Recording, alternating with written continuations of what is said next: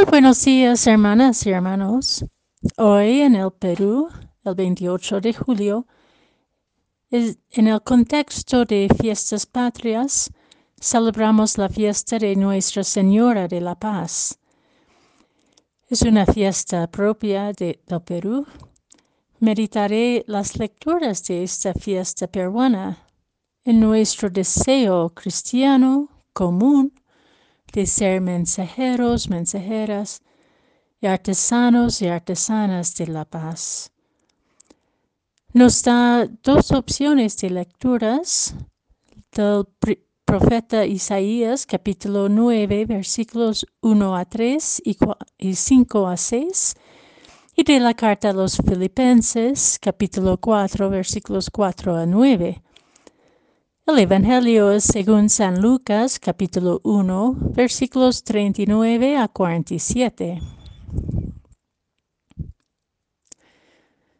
En aquellos días, María se puso en camino y fue a prisa a la montaña, a un pueblo de Judá.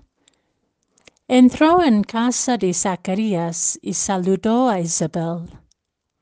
En cuanto Isabel oyó el saludo de María, saltó la criatura en su vientre.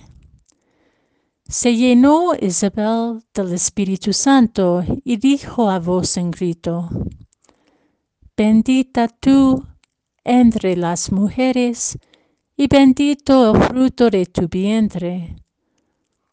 ¿Quién soy yo para que me visite la madre de mi Señor? En cuanto tu saludo llegó a mis oídos, la criatura saltó de alegría en mi vientre.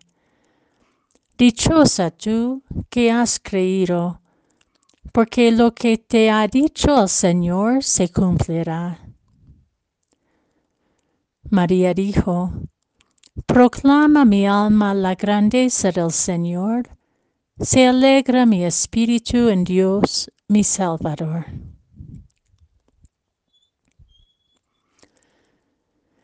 Dichosa tú que has creído.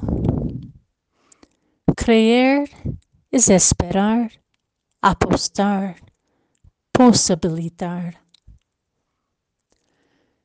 En los complejos contextos en que vivimos, podemos pensar que vamos de mal al peor, donde el bien común se erosiona y cae en las brechas injustas producidas por el poder y la corrupción desenfrenados, por el individualismo indiferente a la miseria del otro y de la otra, por la incapacidad y la falta de voluntad de escuchar y dialogar, en un silencio cómplice que permite la violencia y por los impases que impiden buscar juntos y juntas alguna solución que nos permite apostar por un futuro distinto.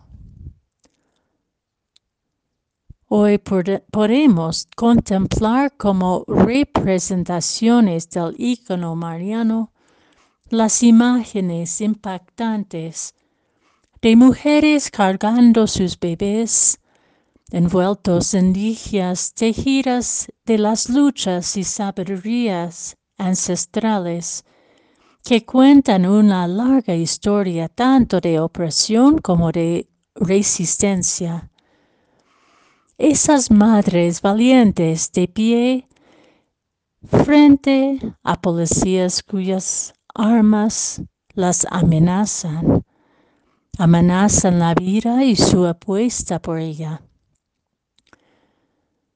Son imágenes actuales de una realidad humana vivida en distintas maneras en el mundo entero por generaciones en generaciones. María, una joven de un pueblo alejado y ninguneado que vivía en la sombra de un invasor opresivo. También apostó por la vida ante una política amenazadora. Creer en la palabra de Dios fiel a su pueblo. Creer en su promesa relatada en las escrituras y transmitida de generación a generación.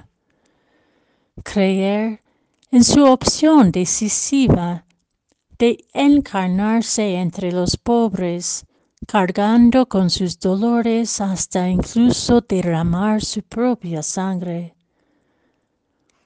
Es una opción radical una apuesta por una humanidad posible, digna, retejida con hilos de humildad, con relaciones reconciliadas y restauradas, con esperanzas inquebrantables que contemplan la luz de un nuevo amanecer que comienza de brillar en las tinieblas